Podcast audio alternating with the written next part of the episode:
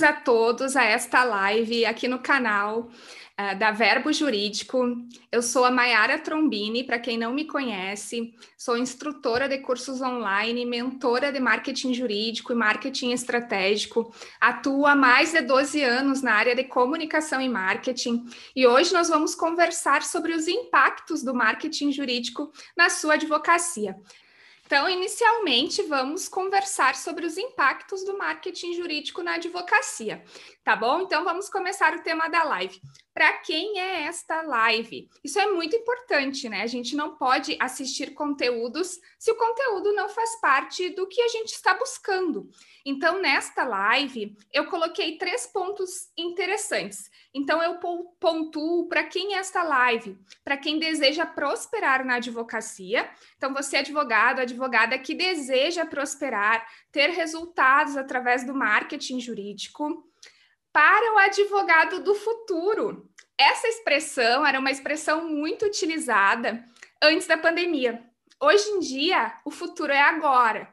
Então, você não pode deixar mais para depois as ações de marketing do seu escritório. Tivemos aí toda essa questão da pandemia e ainda estamos tendo, né, vacinação lenta no Brasil. Então, é muito importante que você se posicione no digital. Se você não estava posicionado anteriormente, agora você precisa se posicionar. Então, para o advogado, de agora. O advogado do futuro é agora. Coloque isso na sua cabeça para que você possa se posicionar no digital e desenvolver estratégias para alcançar novos clientes na sua advocacia. E para quem busca aprender e colocar em prática o aprendizado. Não adianta você assistir, consumir conteúdos e não colocar em prática. Você precisa executar. Tá? Então é importantíssimo que tudo que você aprender aqui nesta live hoje, você coloque em prática na sua advocacia, tá bom? Então, se você quiser, eu vou deixar esse material disponível com a Verbo Jurídico e você também pode entrar em contato comigo e eu posso enviar esse material para você. Assim fica mais fácil também para você colocar o seu aprendizado em prática, tá bom?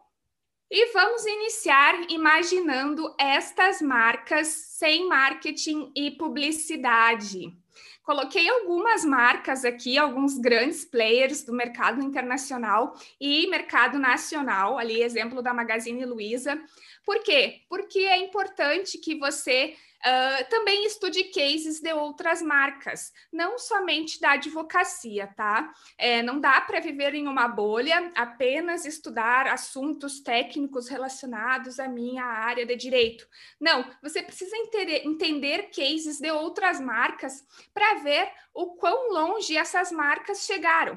Então, imagine essas marcas sem marketing e sem publicidade. Coca-Cola, Tesla, McDonald's. Eu tenho certeza que algum dia você uh, deve ter visto, né, com certeza na sua vida aí no Brasil, alguma propaganda da Coca-Cola no Natal, Papai Noel, aquela neve, né? Então, assim, aquela emoção que a Coca-Cola sempre gerou através das campanhas publicitárias. McDonald's, Starbucks, né? Agora Starbucks chegando em Porto Alegre, no Rio Grande do Sul, Amazon, o maior mercado de varejo online do mundo, né? Magazine Luiza, essa grande marca brasileira que vem conquistando cada vez mais espaço no mercado através de campanhas de fidelização de cliente, foco na experiência do cliente. Apple, né, que várias pessoas no mundo é, consomem, compram os produtos da Apple porque gostam da tecnologia produzida por ela. No Nubank, né, que tem como foco, como propósito, o cliente no centro da estratégia. Se você ler o propósito do Nubank, você vai ver que o foco deles é manter sempre o cliente no foco, no centro da estratégia. Então, é importantíssimo que você entenda o que essas marcas trazem e como elas evoluíram ao longo do tempo. Ferrari, Nike, Uber. Por quê? Porque não é diferente na advocacia, né? Você precisa entender também esses cases para que você possa tirar insights para o seu negócio. Eu coloquei aqui um exemplo da Coca-Cola, que foi lançada em 8 de maio de 1886, né? Esse refrigerante ele é muito antigo. Uh, eu trouxe como case a Coca-Cola, porque a Coca-Cola traz campanhas publicitárias lindíssimas, né? E impactantes também. Então, teve uma evolução na publicidade da Coca-Cola, né? Trouxe ali um exemplo de muito tempo atrás, ainda impressão preto e branco, né? Depois ali, Have a Coke, é, que provavelmente em 1950, 1954 essa propaganda e depois uma propaganda mais atual, né, é, relacionada à música que fez sucesso no Brasil. Então, assim, pensando na experiência do cliente, a Coca-Cola foi evoluindo ao longo do tempo com as suas campanhas publicitárias. E por que que eu trago tanto, estou é, falando tanto sobre essas questões que não tem nada a ver com a advocacia? Por quê? Porque você precisa entender a experiência do seu cliente.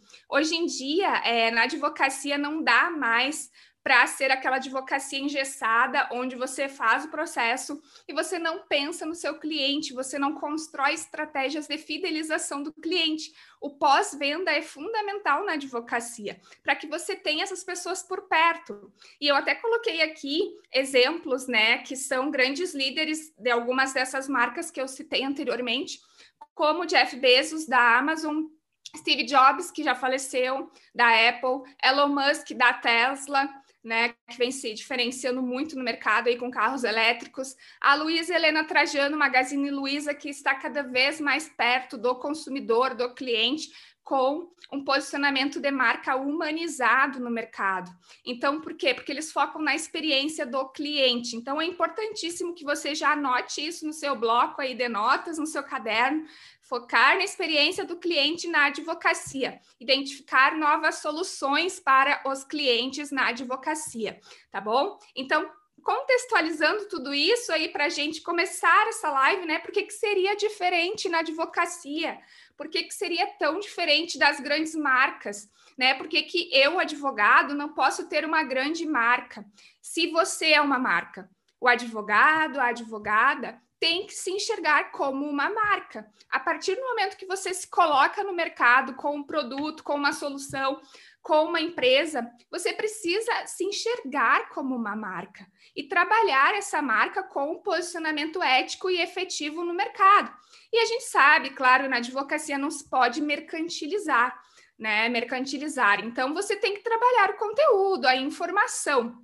Mas você precisa ser lembrado e admirado. Isso precisa estar no seu caderno, tá? Quando as pessoas são admiradas, elas atraem novos clientes porque aquela velha história, né? As pessoas elas compram ou elas contratam os serviços de quem elas gostam e de quem elas admiram. Então é importantíssimo que você pense nisso, né? Será que o seu cliente admira o seu trabalho?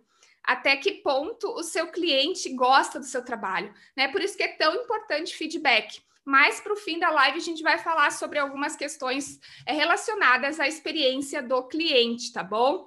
E vamos entender o que, que é marketing jurídico, né?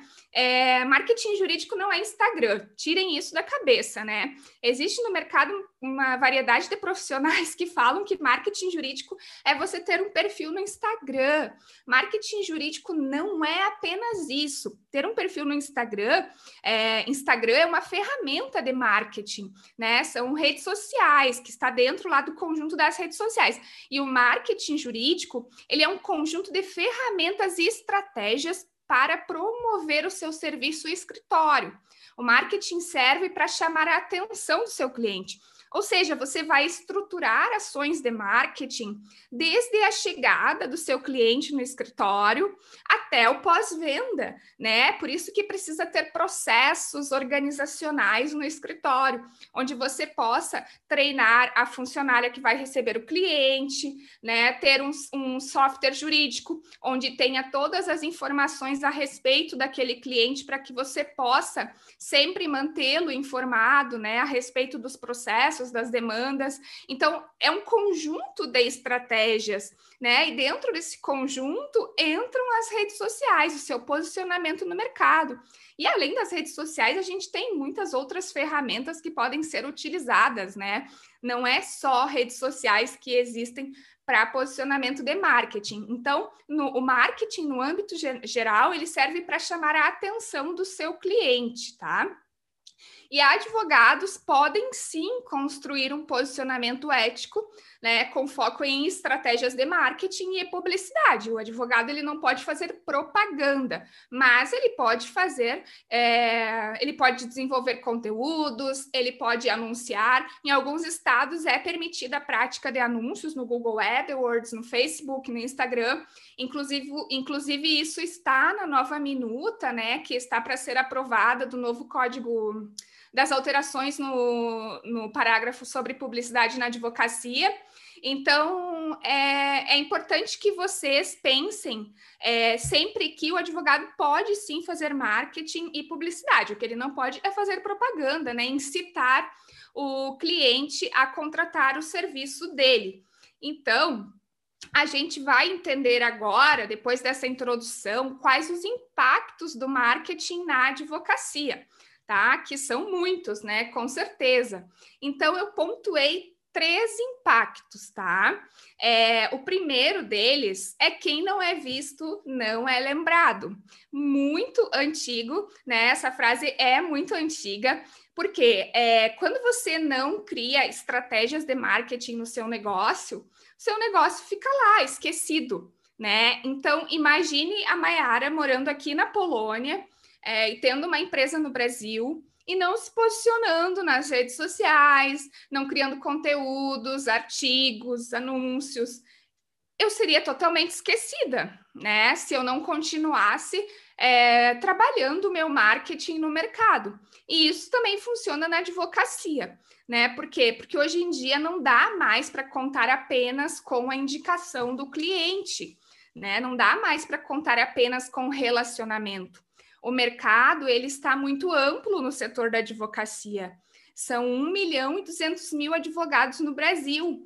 Então, imagine você, advogado, que não escreve artigos, que não se posiciona nas redes sociais, que não tem uma lista de e-mails de pessoas que, a, que autorizaram o envio para enviar conteúdo, que não grava vídeos, sabe? Existem tantas coisas que podem ser feitas, mas o que não pode ser feito é não fazer nada. Então é importantíssimo que você seja lembrado, tá? E o marketing jurídico, ele impacta muito na questão da referência, né? Por quê? Porque o advogado está lá, está se posicionando, está escrevendo artigos com técnicas de SEO, que são aqueles artigos que têm essas técnicas de otimização para aparecer no Google, né? São artigos que as pessoas estão pesquisando no Google e estão encontrando o seu conteúdo, né? Porque ela foi lá e pesquisou é, como fazer um divórcio online. E você, advogado, escreveu sobre o divórcio online e o Google mostrou o seu artigo no topo né, da pesquisa como sugestão para essa pessoa. Então, é muito importante utilizar das ferramentas de marketing digital para alavancar os resultados de forma mais rápida no escritório, né? Porque hoje em dia não dá mais apenas para ter a plaquinha na porta, ter o cartão de visita físico, né? Ainda mais com a pandemia, que muitas empresas, muitos escritórios jurídicos tiveram que se adaptar a essas mudanças é, da noite para o dia, né? Muitas empresas não tinham canais nas redes sociais, não tinham perfis nas redes sociais, muitas não tinham site. Né? E a mesma coisa acontece com escritórios jurídicos. O escritório jurídico precisa ter um site, precisa ter um site com as áreas de atuação, com os artigos publicados. Por quê? Porque ao longo do tempo você vai publicando artigos e vai melhorando o posicionamento do seu site no Google, que é a ferramenta mais utilizada para fazer pesquisas no mundo. E você precisa estar lá. Né? Então é importantíssimo que você seja lembrado através de conteúdo informativo, não aquele conteúdo que vai fazer com que a pessoa contrate seu serviço, né? Colocar lá um call to action no final, uma chamada para ação. É, com, é, se você ficou em dúvida, contate comigo. Isso você não pode fazer, mas você vai colocar lá no final do seu artigo o seu currículo, a sua foto, o seu e-mail, e é isso aí. A pessoa lhe achou no Google, se ela se interessar pelo seu serviço, ela vai contatar. Como eu falei, marketing de conteúdo, tá? Ele é a grande sacada. Hoje em dia, é, se a gente não criar conteúdo, se a gente não mostrar o que a gente sabe, acaba sendo engolido pelo mercado. Porque é, tem muita gente produzindo conteúdo. Por isso que também é importante aprender técnicas para produzir conteúdo, tá? Não adianta simplesmente criar um texto para as redes sociais e esse texto ele não ter emoção, ele não engajar, as pessoas não se identificam com esse tipo de conteúdo. Então, você precisa aprender sobre técnicas para produzir conteúdos melhores, tá? Eu trouxe para essa live uh, uh, storytelling, que é uma técnica que a gente vai ver, vocês vão ter acesso ali à informação e vocês podem produzir conteúdos neste formato, tá? Por quê? Porque é uma técnica que humaniza, né? As pessoas se interessam, você vai contar uma história. E aí, pessoal, marketing de conteúdo, como eu falei, é a grande sacada. E os conteúdos do escritório, eles precisam estar no site ou blog do escritório, tá? O que que acontece? Ah, Mayara, eu não tenho dinheiro para fazer um site do escritório. No WordPress, que é uma ferramenta para a criação de sites, você consegue fazer um site gratuito. Você só tem que comprar o domínio para o seu site, né? O domínio você compra no registro.br, por exemplo. E aí você vai colocar lá nas configurações, ou alguém vai colocar para você o domínio do seu site. Você vai criar um site no WordPress, né? Mas você tem que ter um site. Você precisa produzir artigos para esse site, porque através do seu site, o seu posicionamento melhora na busca orgânica do Google. Mas se você publicar conteúdos, se você colocar artigos com técnicas de SEO, é, técnicas que vão fazer com que o seu artigo apareça, né? Como palavras-chave, palavras em negrito, palavras em sublinhado, citação de outros artigos no mesmo artigo. Ou seja, são várias técnicas de SEO que você precisa colocar no seu artigo. Construir um texto atrativo também para que esse texto, né, tenha um bom ranqueamento. Mas é bom salientar que para aparecer no Google, pelo menos 15 páginas de conteúdo o seu site precisa ter tá? Ou seja, já calcula aí 15 artigos. Aí você consegue ir melhorando, ir melhorando o seu ranqueamento no Google, tá? Isso não significa que se você colocar um artigo muito bom lá no seu site, esse artigo não vai aparecer como sugestão para as pessoas que estão buscando. Tá? Então, é importante que você comece a pensar na possibilidade, se você não tem site, de fazer um site para o seu escritório jurídico. Redes sociais nós temos muitas redes sociais no mundo, né? Eu coloquei só alguns exemplos aqui. Mas é claro que você não precisa estar em todas as redes sociais. Por quê? Porque quando a gente cria uma estratégia de comunicação, a gente tem que entender quem são as nossas personas, onde elas estão, né? Onde eu estou, onde é o meu escritório jurídico, qual é a população da minha cidade, uh, qual economia prevalece mais na minha cidade, se eu quero alcançar cidades da região, se eu vou alcançar outros estados. Tudo isso precisa ser estudado numa estratégia de marketing, tá? Então, por isso que é importante sempre é, você entender quem é a sua persona. Persona é um personagem fictício, né, que é criado com o desenho do cliente ideal. Então, por exemplo, você vai criar lá uma historinha, né? É, ah, meu, é, Márcia, 30 anos, casada, é, mãe de João, trabalha numa multinacional, ela é formada em ciências da computação, ela gosta de yoga, gosta de sair aos finais de semana, ela gosta de viajar. Você vai criar uma persona, né? É, com que é, uma persona que remeta ao seu cliente ideal, né? Você gostaria de ter esse tipo de cliente, então você vai criar as personas e através dessas personas você vai identificar também com esses estudos da sua geolocalização e possibilidades da sua região quais as redes sociais são mais utilizadas e você vai trabalhar o seu posicionamento de marketing nessas redes sociais. Isso funciona muito para advogados do interior, por exemplo né? Interior, as pessoas gostam de utilizar muito o Facebook. Então, você tem que entender. Bom, eu, eu sou um advogado que eu presto serviços para aposentados é, do interior de São Paulo. A cidade que eu moro tem 30 mil habitantes. Esses aposentados, eles têm acesso à internet? Eles acessam o Facebook? Né? A gente sabe que hoje em dia o acesso à internet é muito grande no Brasil, mas tem gente que não acessa ainda.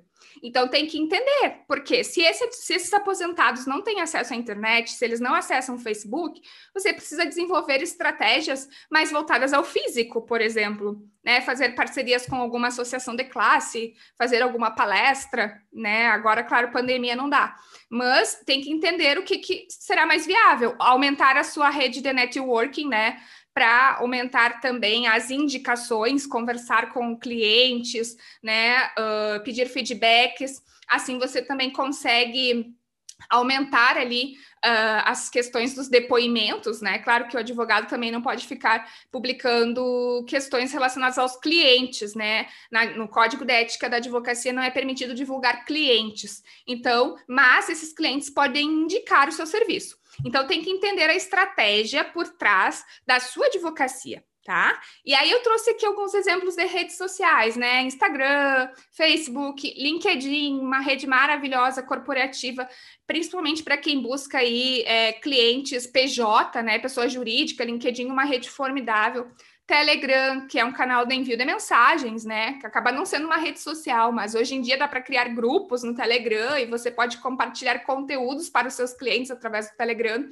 YouTube, que é uma ferramenta maravilhosa. O YouTube ele tem um alcance gigantesco. Por quê? Porque ele é o segundo maior buscador do mundo tá? O primeiro é o Google, o segundo é o YouTube, e eles são da mesma família, né? O Google é dono do YouTube. Então, pense com carinho no YouTube. Né? Se você gosta de gravar vídeos, se não gosta, aprenda. No meu canal do YouTube tem um vídeo onde eu mostro um aplicativo que você pode gravar é, com é, o teleprompter, né? Um texto do lado e a câmera do outro, né? Então você vai ficar falando, aliás, o texto do lado da câmera, você vai ficar falando é, você vai ficar lendo o que tem naquele texto ali. Então, é, veja esse vídeo no meu canal do YouTube, Como Gravar Vídeos Sem Esquecer o Texto, é o nome do vídeo. Então, assim, se você não gravar vídeos ainda, você vai precisar gravar, porque não adianta, as pessoas estão cada vez mais querendo vídeos, elas não estão mais lendo com tanta frequência, né? Vídeos, áudios, não adianta, são, são ferramentas que estão em grande crescimento e tendem a crescer cada vez mais. E aí a gente tem TikTok, que na minha opinião não, não acho uma rede social interessante para advogados, porque o conteúdo que pelo menos é, os conteúdos que eu acompanho, né? Eu particularmente não gosto daqueles vídeos onde as pessoas colocam as palavrinhas e ficam mostrando. Para mim, aquilo é um conteúdo vago, né? Eu oriento sempre os meus clientes para que produzam conteúdo bom, conteúdo raiz, né? É, onde ele está passando a informação através de um vídeo de três minutos, dois minutos, ou um artigo, onde a pessoa realmente entenda aquilo, né? E se interesse pela, uh, pelo conteúdo e por aquela demanda específica. Então, ali nas redes sociais, vocês podem trabalhar conteúdos em formatos de textos, imagens, vídeos, lives. Lives têm um potencial incrível. E já ouvi gente falando: ah, eu faço live e entra só cinco pessoas. Não interessa se entra só cinco pessoas, são cinco pessoas, são pessoas, né? Então, é, aquelas pessoas elas podem gostar do seu trabalho, elas podem contratar o seu serviço ou indicar o seu serviço para outras pessoas. Então, é importante que você faça live, independentemente do número de pessoas que estão assistindo. Aí nós temos aqui é, embalde marketing, né? Que muitos advogados não fazem, não utilizam essa técnica do embalde marketing.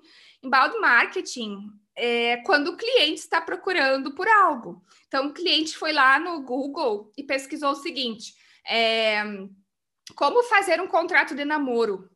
E aí aparece um link de um e-book de um escritório jurídico onde consta informações passo a passo para fazer um contrato de namoro. Essa pessoa vai colocar o e-mail dela e o nome dela e vai fazer o download desse e-book. Isso é uma prática de embalde marketing. A pessoa pesquisou, localizou no seu site, né? O download, o download estava disponível lá no Google. Ela fez o download e naquele e-book consta as informações do seu escritório, consta a informação sobre o contrato de namoro.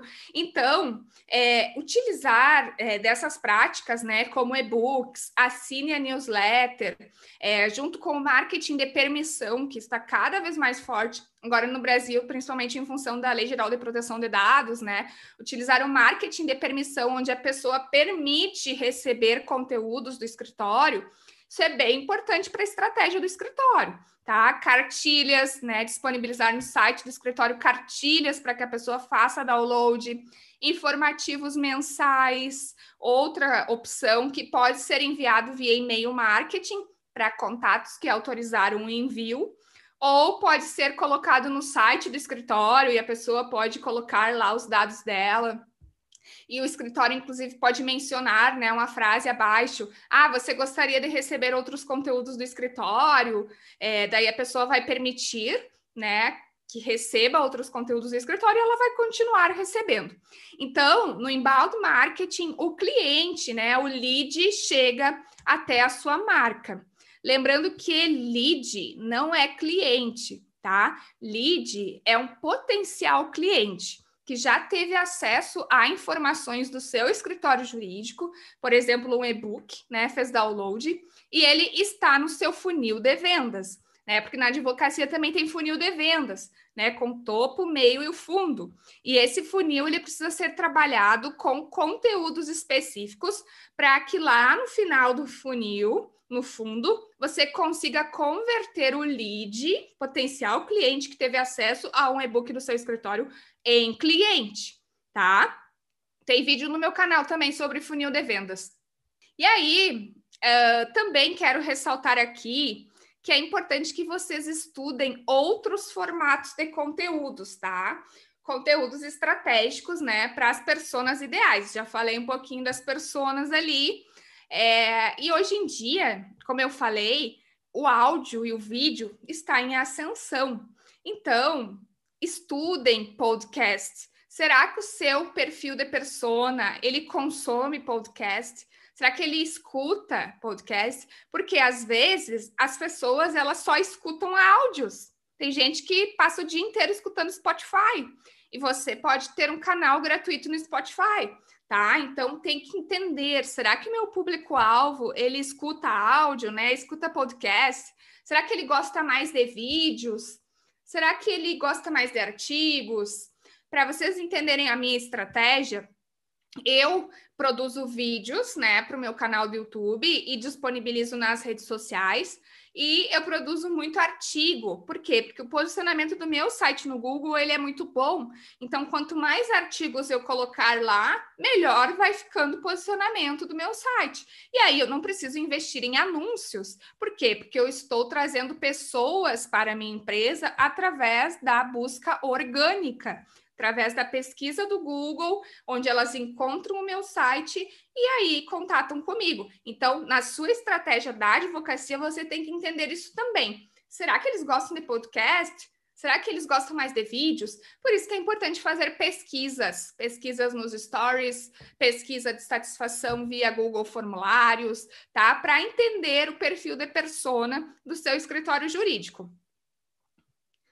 Aí, como eu falei, você é uma marca, né? E você tem que se enxergar como uma marca, tá? E os canais de comunicação do seu escritório, eles precisam transmitir de forma clara os seguintes pontos, tá? É, o que você faz, né? O que, que você faz? Você é um advogado ou uma advogada de direito do trabalho? Você tem que deixar lá nos seus canais de comunicação é, explicitamente que você é um advogado de direito do trabalho né? Quem você é, né? Você é um advogado especialista em direito do trabalho, é, advogado especialista em direito previdenciário. Então você tem que explicar quem você é. Qual o seu propósito? Hoje em dia, o propósito vem sendo muito falado, né? Muito comentado. É, por quê? Porque as pessoas, os consumidores, eles estão cada vez mais engajados com marcas que têm propósito, tá? Se tu não tem um propósito claro, né? É, fica difícil até para para ti conseguir desenvolver as estratégias para o teu negócio. Então, a partir do momento que tu consegue estabelecer o teu propósito, né? Ah, meu propósito é alcançar através da educação o número, maior número de pessoas possíveis, né? Você tem que trabalhar em torno desse propósito. Né? Então, cada vez mais os consumidores eles vêm buscando marcas que têm propósitos. Então, por exemplo, Magazine Luiza, como eu falei lá, lá na frente, é, Nubank é uma marca que tem um propósito muito claro, né? Que é o foco no cliente. É, a Amazon é uma, uma empresa também com um foco, com um propósito muito muito muito focado, né? Muito claro também. Então, assim, tem muitas empresas que vêm cada vez mais mostrando aí no mercado, né? O porquê que elas ainda existem, né? Por que elas se tornaram grandes players no mercado. E qual é o seu diferencial? Você precisa destacar o seu diferencial, tá? Nos seus canais de comunicação.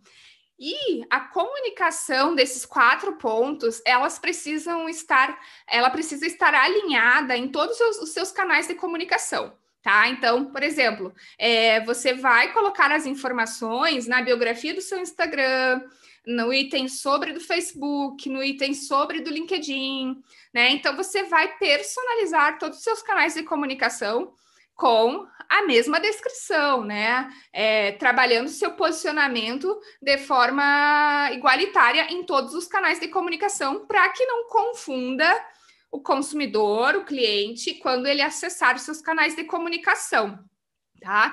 Importante que você conte a sua história, fale sobre a sua trajetória, né? Mostre ao mundo quem você é. E aí aqui que entra a questão do storytelling, que eu falei para vocês, né? Como utilizar a estratégia de storytelling. Mas quando eu falo de storytelling, que é o ato de contar histórias, eu não me refiro apenas àqueles posts que vocês vão falar sobre sucesso, né? Sobre é, pontos positivos na vida de vocês. Não, vocês podem utilizar as técnicas de storytelling para criar sim conteúdos para tirar dúvidas das pessoas que seguem vocês, né? Então você vai criar lá um conteúdo sobre o contrato de namoro, você pode criar uma história com as fases do storytelling falando sobre o contrato de namoro, tá? O que que o storytelling ele tem, né? Ele tem que ser no formato de narrativa. Você vai contar essa história, você vai estar narrando para a pessoa, né, que está acompanhando o seu conteúdo. É, identificar textos que o seu público gostariam de ler, tá? É muito importante porque assim, quando a gente cria perfis nas redes sociais, a gente tem que fazer análises, né? Analisar métricas, analisar o engajamento, analisar o que está dando certo, o que, que não está, ir melhorando alguns pontos, porque nada nasce perfeito. Nada nasce perfeito. A gente vai melhorando ao longo do tempo, né? Então não adianta você ficar com aquele pensamento perfeccionista. Ah, não, não tenho, não gosto de fazer vídeo porque eu tenho vergonha, porque eu não sei, né? Não adianta. Tem que tentar perder a vergonha e tentar se posicionar, porque o primeiro nunca será perfeito. Tá? O primeiro não será perfeito, mas você vai aprimorando a técnica ao longo do tempo. E aí o storytelling, o texto, ele tem que ter início, meio e fim, tá? Então, é, vai iniciar aquele texto ali, mas ele tem que ter as etapas. Aí, inserir um call to action, né? Que é um direcionamento para ação. É, mas na advocacia você não pode colocar aquele call to action que vai incitar a pessoa a contatar com você, a contratar o seu serviço você vai colocar um call to action que vai fazer com que a pessoa leia um próximo artigo, que ela faça download de um e-book. Você pode falar sobre uma palestra que você vai ministrar, sobre um curso, né? Então, é algo nesse sentido. É importante também que você não coloque nada que faça com que a pessoa, por exemplo, entre em contato via inbox, né? Entre em contato via mensagem privada, por exemplo, nas redes sociais né? Porque isso você vai incitando, você vai estar incitando a pessoa a contatar com você e aí acaba né, quebrando as regras do código de ética. Mas call to action direcionando para outro conteúdo, para outra informação, isso pode ser inserido sim. Aí, aqui estão as fases do storytelling, né? Uma estrutura pronta para você criar os seus conteúdos em texto, em vídeo, em áudio, independentemente do formato, tá? Inicialmente tem que ter uma introdução, né? Então a gente coloca lá o contexto da história, né? Tem que gerar afinidade entre o leitor e o autor. Não adianta eu criar um post, é, criar um conteúdo e a pessoa não sentir afinidade nenhuma com aquele conteúdo. Por isso que é tão importante trabalhar conteúdos humanizados, né? Mas quando eu falo em conteúdos humanizados, não quer dizer que você tem que postar selfie. Conteúdos humanizados significam conteúdos que tenham empatia, que vão tocar, né? Que são emocionantes, que emocionam as pessoas, que, que fazem com que as pessoas se identifiquem com você, com a sua marca cada vez mais as pessoas e as marcas precisam trabalhar a humanização na comunicação.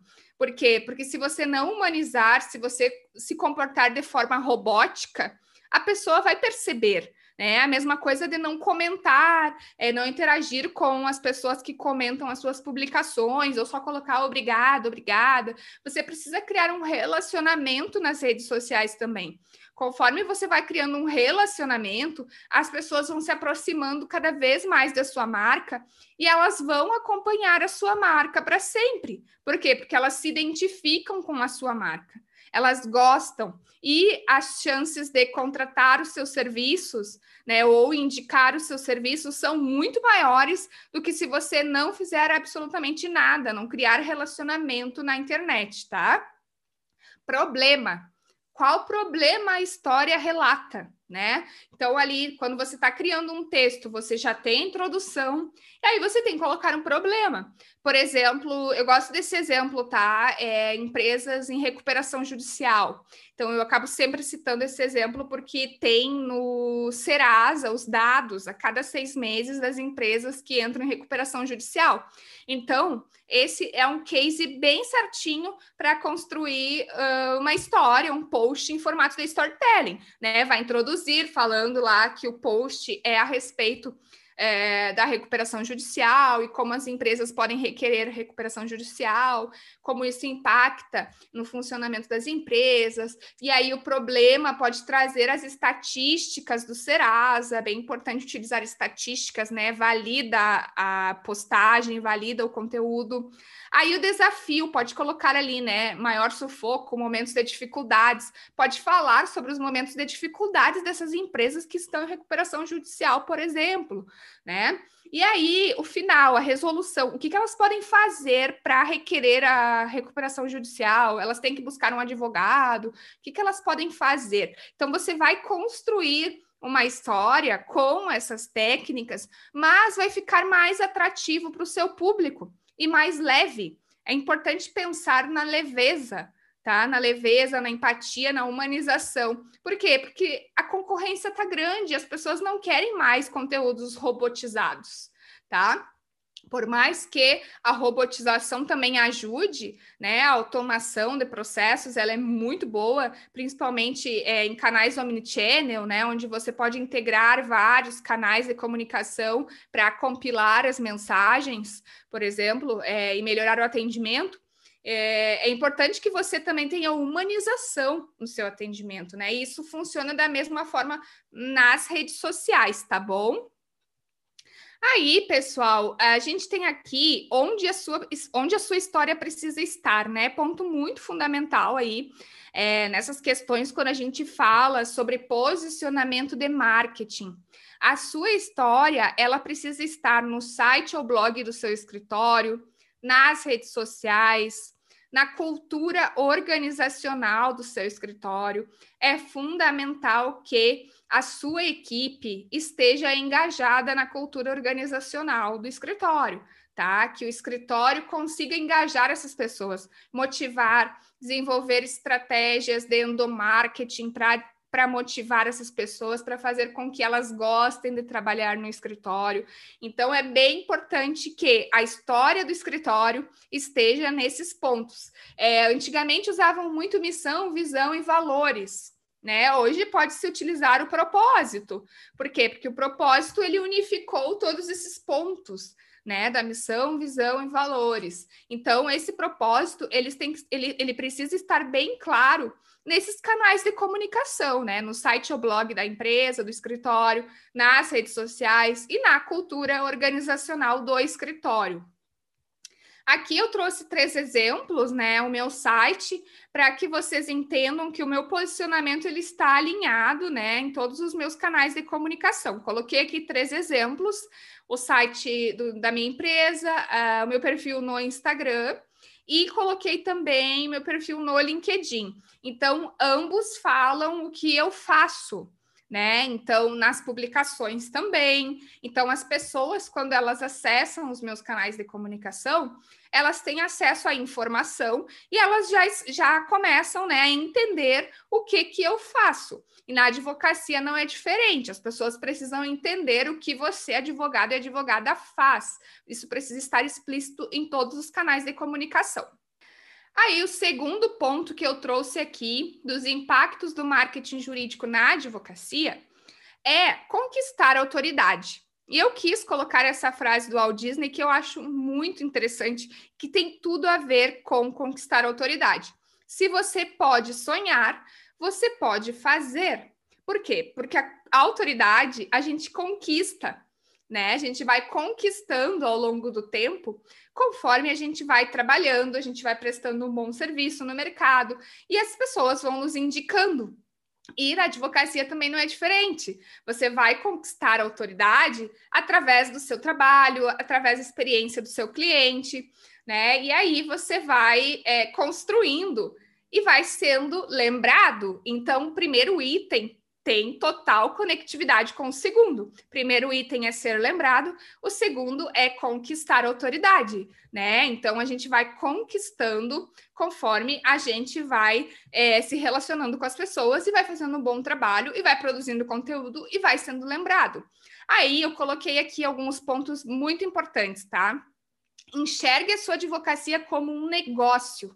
Tenha visão sistêmica muitos advogados, eles acabam focando só na operação e não focam no estratégico tá? A visão sistêmica ela fala justamente sobre isso, sobre focar no estratégico, entender todas as áreas do seu escritório, entender sobre outras áreas de atuação como marketing, empreendedorismo, inovação, para que você consiga estabelecer estratégias melhores na sua advocacia, tá? Hoje não dá mais para ficar apenas no operacional. Você precisa ter uma visão inovadora né? Criar soluções inovadoras também para a sua advocacia, pensar à frente, né? Entender o que, que vem acontecendo no mundo, as novas mudanças, tecnologia, inovação, tudo isso vem refletindo na advocacia. E você precisa estar atento a isso. Aí eu coloquei aqui: conheça profundamente o seu negócio, importantíssimo. Tenha um propósito, que eu já falei anteriormente conheça todos os setores do seu escritório jurídico, dê autonomia para as pessoas. Isso é fundamental, tá? Tem que dar autonomia para as pessoas. As pessoas elas precisam trabalhar no seu escritório. Se você tem um escritório aí pequeno, médio ou grande porte, elas precisam trabalhar no seu escritório. Elas precisam gostar de trabalhar no seu escritório tá? E quando você dá autonomia, essas pessoas elas começam a gostar, elas começam a se identificar com aquele escritório. E aí entra a questão do líder colaborativo, que é fundamental. Não dá mais para ser aquele líder autoritário. Você precisa ser um líder colaborativo, um líder que presta, é, que, que, que dá autonomia para os liderados, que conversa com os liderados que está atento ao que vem acontecendo, né? Por isso que é importante também utilizar metodologias ágeis, elas podem ser utilizadas no escritório jurídico justamente para estabelecer é, comunicação eficaz no escritório, né? Nas metodologias ágeis você pode é, se reunir com a equipe 15 minutos por dia ou até menos e pontuar, né? O que, que cada um vai fazer e aí depois essas pessoas é, elas vão ter um reporte e aí você vai monitorando monitorando isso, mas você vai dar autonomia para essas pessoas, né? Não adianta você ser um líder é, focado na operação e não olhar para os seus liderados, né? Não dar autonomia, não motivá-los, porque assim acontece muito o turnover, né? Que é muito alto, muito frequente nos escritórios de advocacia, que é a mudança de escritório. O advogado pede demissão e vai para outro, né? Ou é recrutado por outro escritório jurídico. Então, pense nesses pontos para melhorar também a sua advocacia e colaborativa. Aí, até como eu já falei também, né, que a visão sistêmica ela ajudará na identificação de soluções, melhorias, parcerias e conquista de autoridade no mercado. Por quê? Porque é, também ter visão sistêmica faz com que você desenvolva parcerias no mercado, que é muito importante, né? Você não pode viver numa bolha, você tem que ter parceiros estratégicos, né? Então, é, você pode escrever artigos com esses parceiros, criar cursos online, palestras, livros, né? Trabalhos é, em parceria, né? Ah, eu não atuo muito bem na área de direito previdenciário, mas o meu colega ele atua. Então faça uma parceria com esse colega aí.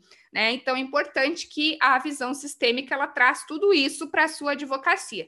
Né? Importante que você se atente a isso.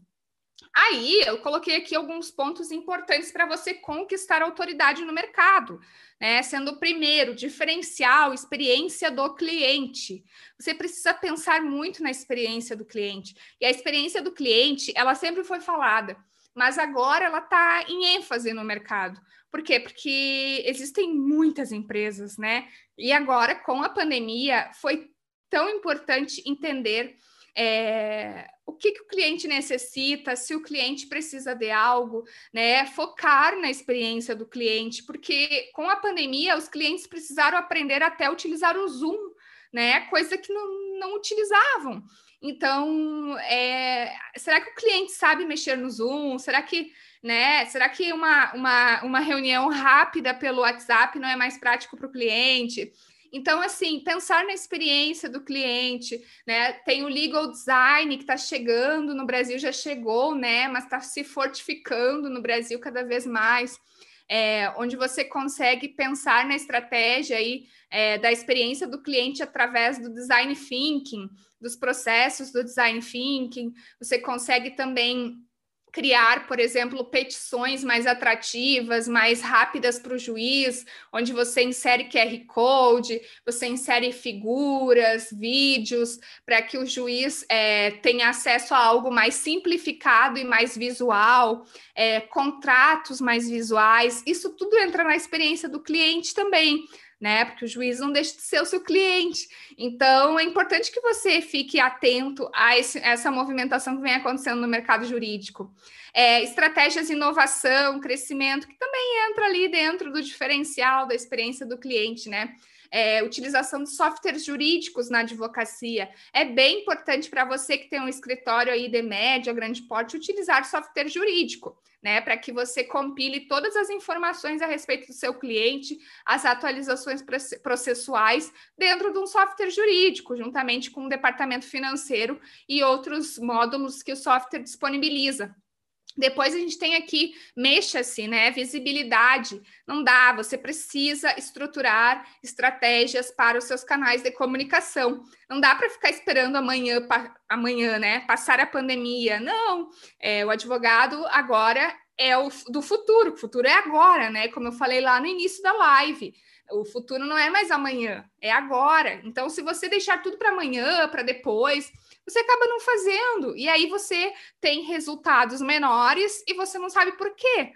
Por quê? Porque você não fez, porque você não se posicionou no mercado, não utilizou das estratégias de marketing que são fundamentais para o crescimento de uma empresa e de um escritório jurídico, né?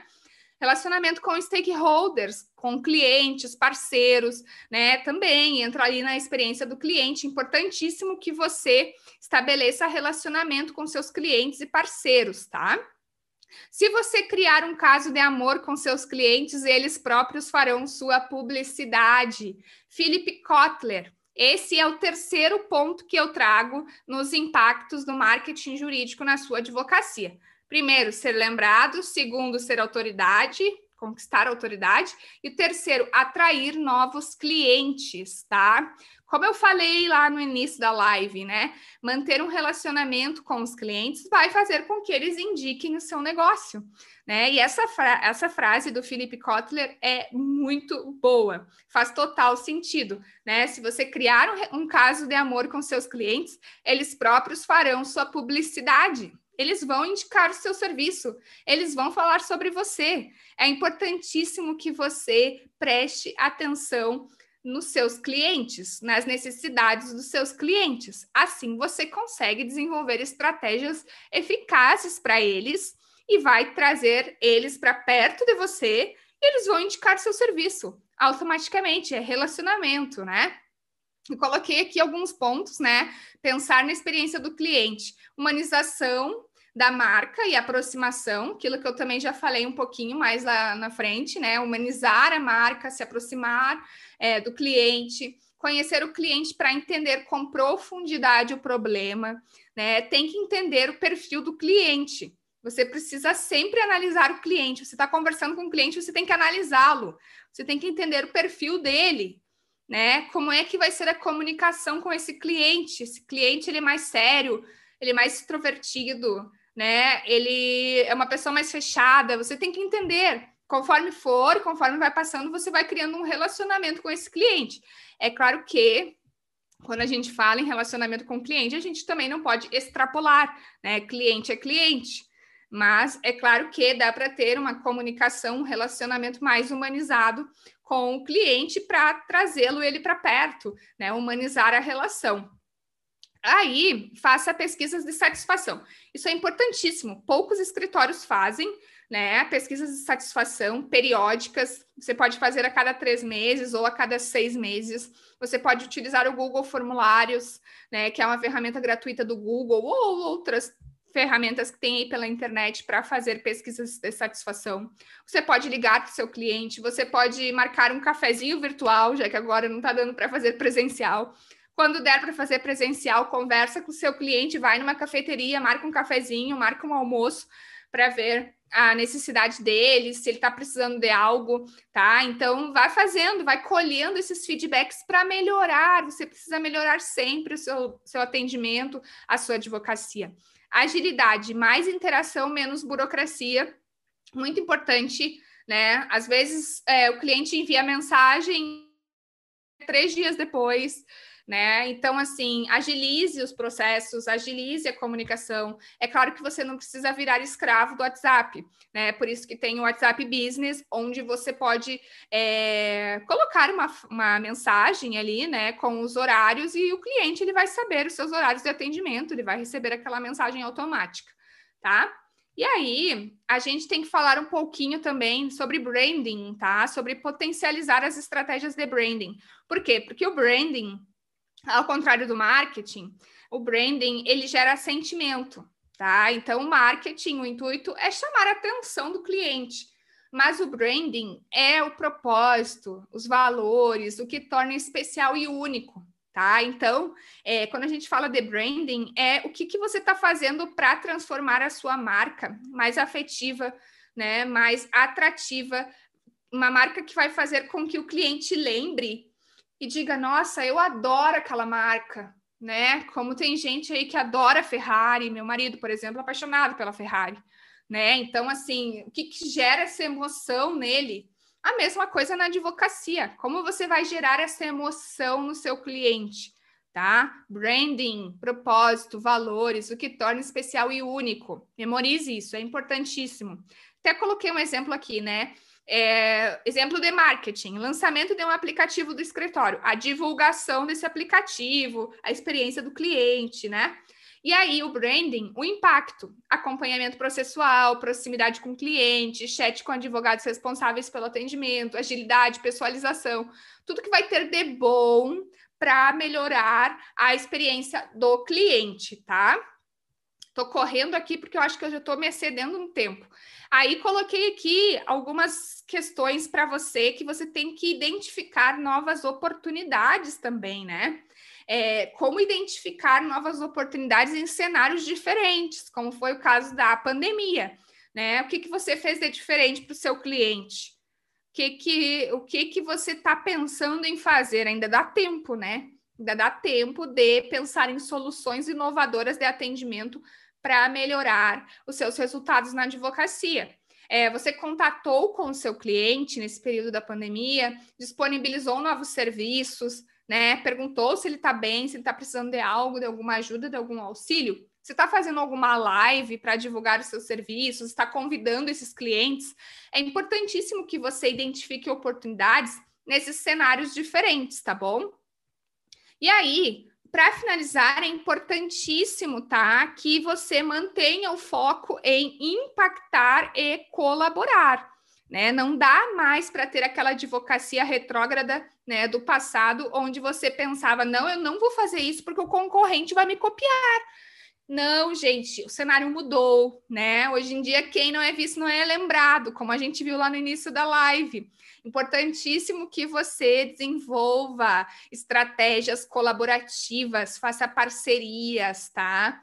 É, busque novas oportunidades e também faça é, por exemplo, atuem em ações de sustentabilidade, né? Escritórios sustentáveis vêm se destacando no mercado nacional do Brasil e internacional também né? Tem grandes escritórios jurídicos que têm programas de sustentabilidade, de colaboração, que ajudam outras pessoas, né? Então é importante que você tenha esse mindset de crescimento, né? Que você consiga ser visionário a ponto de ser colaborativo e não pensar na concorrência. O mercado, é, ele exige muito da gente. A gente não pode ficar 24 horas pensando no que, que o concorrente vai achar, não vou fazer porque o concorrente vai me copiar. Não, você vai fazer. Você vai fazer bem feito, talvez melhor do que o concorrente. Então, é importantíssimo que você tenha como foco a advocacia colaborativa, tá? Por quê? Porque a advocacia colaborativa pode ser a chave para o seu sucesso, tá bom?